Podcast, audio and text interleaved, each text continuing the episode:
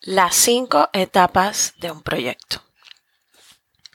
Hace un tiempo que quería escribir sobre proyectos. Es un tema muy extenso, me apasiona muchísimo y estoy convencida que sin claridad al desarrollarlos se pierde muchísimo tiempo. Un proyecto es algo mucho más común de lo que imaginas y la verdad me interesa que este concepto no se vea como algo ingenieril, que solo es aplicable a obras grandísimas y complejas. En esta entrada te lo demostraré con un ejemplo cotidiano que estoy segura que has desarrollado antes. Un proyecto es un conjunto de actividades relacionadas entre sí y cuyas ejecuciones son necesarias para alcanzar una meta en concreto, a las cuales les dedicarás tiempo, dinero y energía. La verdad es que siempre estaremos involucrados con proyectos.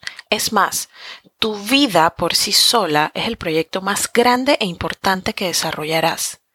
Ejemplos de proyectos podrían ser organizar una cena para tu familia, remodelar tu cocina, viajar a tus próximas vacaciones, implementar un procedimiento nuevo en el trabajo, cambiar de trabajo, aprender algo nuevo, etc.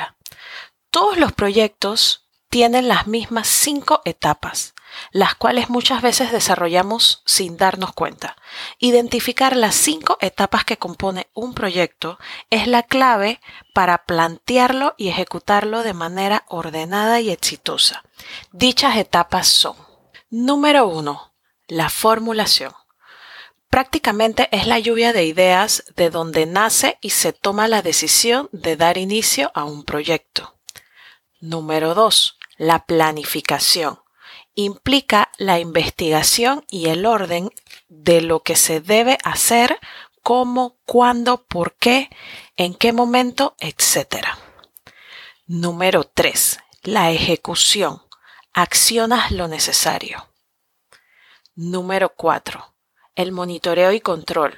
Observas y analizas todo durante la ejecución. Si algo negativo sucede, regresas a la etapa de planificación y modificas lo que necesites modificar. Y número 5, el cierre y evaluación. Allí concluyes lo bueno, lo malo y lo feo sobre tu experiencia con el proyecto. Para que te quede aún más claro estos conceptos, los desarrollaré con el primer ejemplo cotidiano de los que mencioné anteriormente el organizar una cena para tu familia. Bien, primera etapa, formulación, el inicio del proyecto. Aquí nace la necesidad de hacer el proyecto, que es la cena familiar.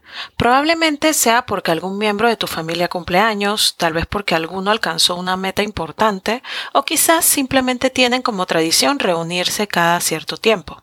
En fin, Pueden haber diferentes razones para desarrollar este proyecto. Lo importante es que tomes en cuenta toda la información que se genera en la lluvia de ideas de esta etapa, pues es la información que ordenarás en la siguiente etapa de planificación. Durante la lluvia de ideas de esta etapa de formulación, es importante responder a preguntas como ¿qué se incluirá en la cena? ¿Dónde será? ¿Cuánto costará y con qué dinero se costeará? Quién apoyará en la coordinación, cómo medimos la asistencia, etc. El ordenar las respuestas a preguntas como estas es lo que establece la planificación del proyecto. Etapa número 2. Planificación. Escríbelo todo. Esta es la etapa más importante de un proyecto. La planificación es ordenar las respuestas a las preguntas anteriores, lo que tendrá como consecuencia el listar diferentes actividades y tareas que deben tener como mínimo un responsable, un tiempo determinado y o fecha tope y un presupuesto. Siguiendo con el ejemplo, respondiendo a la primera pregunta, ¿qué incluirá la cena? Esto implica tomar decisiones sobre varias opciones ¿Cómo? ¿Incluirá entrada, plato fuerte y postre? ¿O tal vez solo se darán picadas y postre? ¿O tal vez solo será un plato fuerte y bebidas durante toda la cena?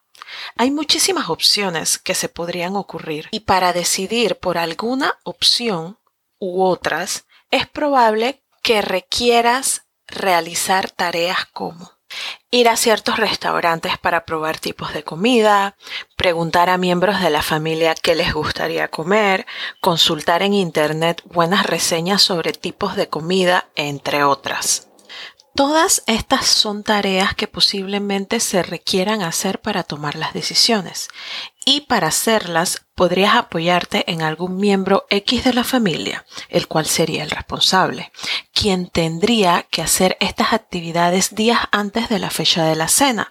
Esta sería la fecha tope y con algún presupuesto que podría ser mínimo o tal vez no. Todo depende del proyecto y qué tanto recurso la familia disponga para su ejecución.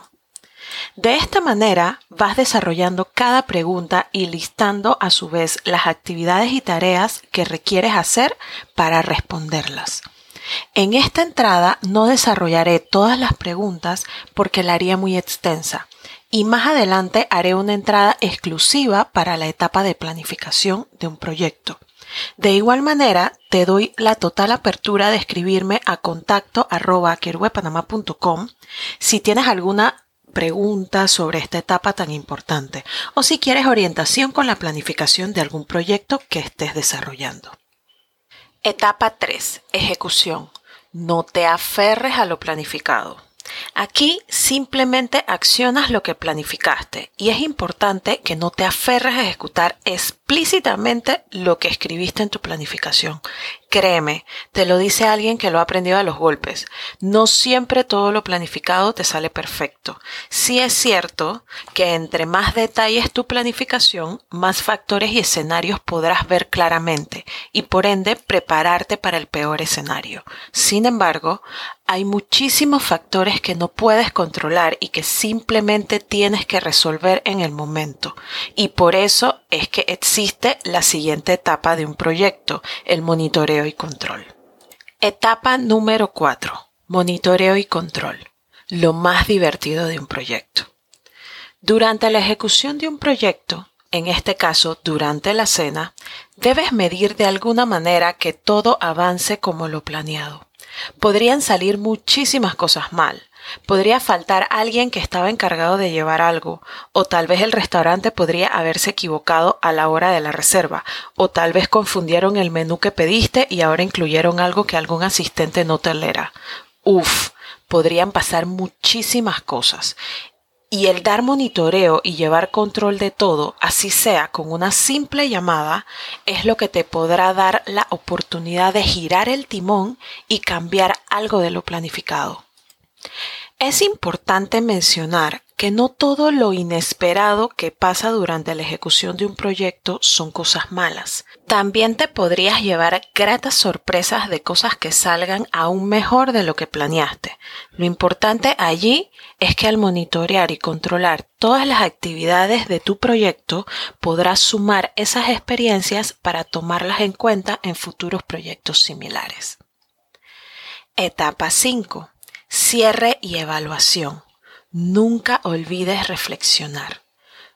Sobre todo lo que ocurre en la ejecución de un proyecto, debes aprender sobre lo que planeaste y te salió perfecto, sobre lo que no salió bien y te puso en corredera, sobre lo que te salió mejor de lo que esperaste, etc.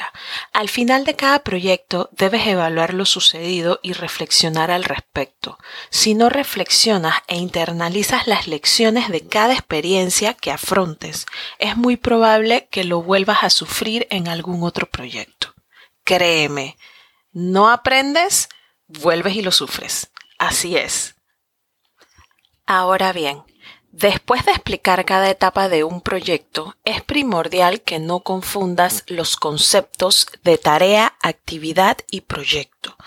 Estos comúnmente se confunden, pero no son lo mismo. Un proyecto está compuesto de actividades y una actividad está compuesta de tareas. Tomando en cuenta el mismo ejemplo que desarrollamos en esta entrada, puedo identificarlas de la siguiente manera.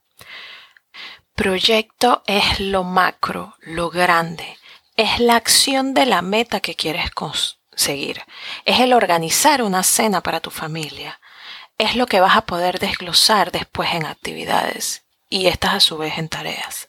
La actividad podría ser, por ejemplo, el elegir el tipo de comida. La actividad la identificas porque generalmente implica un análisis y tomar decisiones.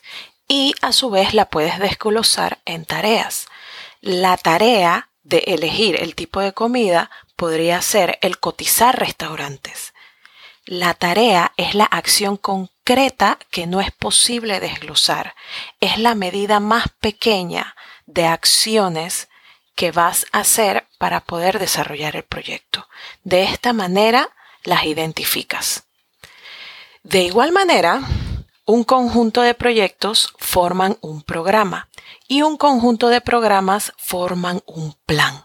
Por ejemplo, tú puedes desarrollar tu plan de vida para el año 2020, el cual podrá estar compuesto por un programa de educación, un programa laboral y otro programa familiar. Para verlo, podrías verlo como un total plan maestro que tiene categorías, en donde cada programa es una categoría diferente. Estos programas, a su vez, podrán estar compuestos por un sinnúmero de proyectos, de los que tú quieras alcanzar en ese año. Por ejemplo, si en temas de educación tú quisieras aprender un nuevo idioma, ese sería un proyecto. Leer 10 libros sobre un tema en específico, ese sería un segundo proyecto. Y tomar un seminario online sobre redacción, ese sería un tercer proyecto. Y así sucesivamente los vas desglosando en las actividades que requiere cada uno de esos proyectos que, como ya mencioné anteriormente, implican análisis y decisiones. Y por último, en las tareas y acciones concretas que son necesarias para desarrollarlo. Yo sé que este tema no es tan fácil de digerir. La verdad es un poco más entendible si lo ves gráficamente. Por eso, para ayudarte con este tema, he desarrollado una plantilla que personalmente utilizo y que puedes descargar haciendo clic en un enlace que dejé al final de la entrada de las cinco etapas de un proyecto de mi página web. El link sería www.querubepanamá.com slash las guion 5 guion etapas de un proyecto slash. Allí la puedes descargar. Igual dejaré el link en las notas de este podcast. Para concluir, me gustaría reiterar que para ejecutar con éxito todos los proyectos que se te ocurran, necesitas formular y planificar tus proyectos. Eso te dará la claridad que necesitas para ahorrar muchísimo tiempo y sorpresas no deseadas. Y bueno, eso ha sido todo por hoy. Espero que los tips y consejos de esta ocasión sean de tu agrado.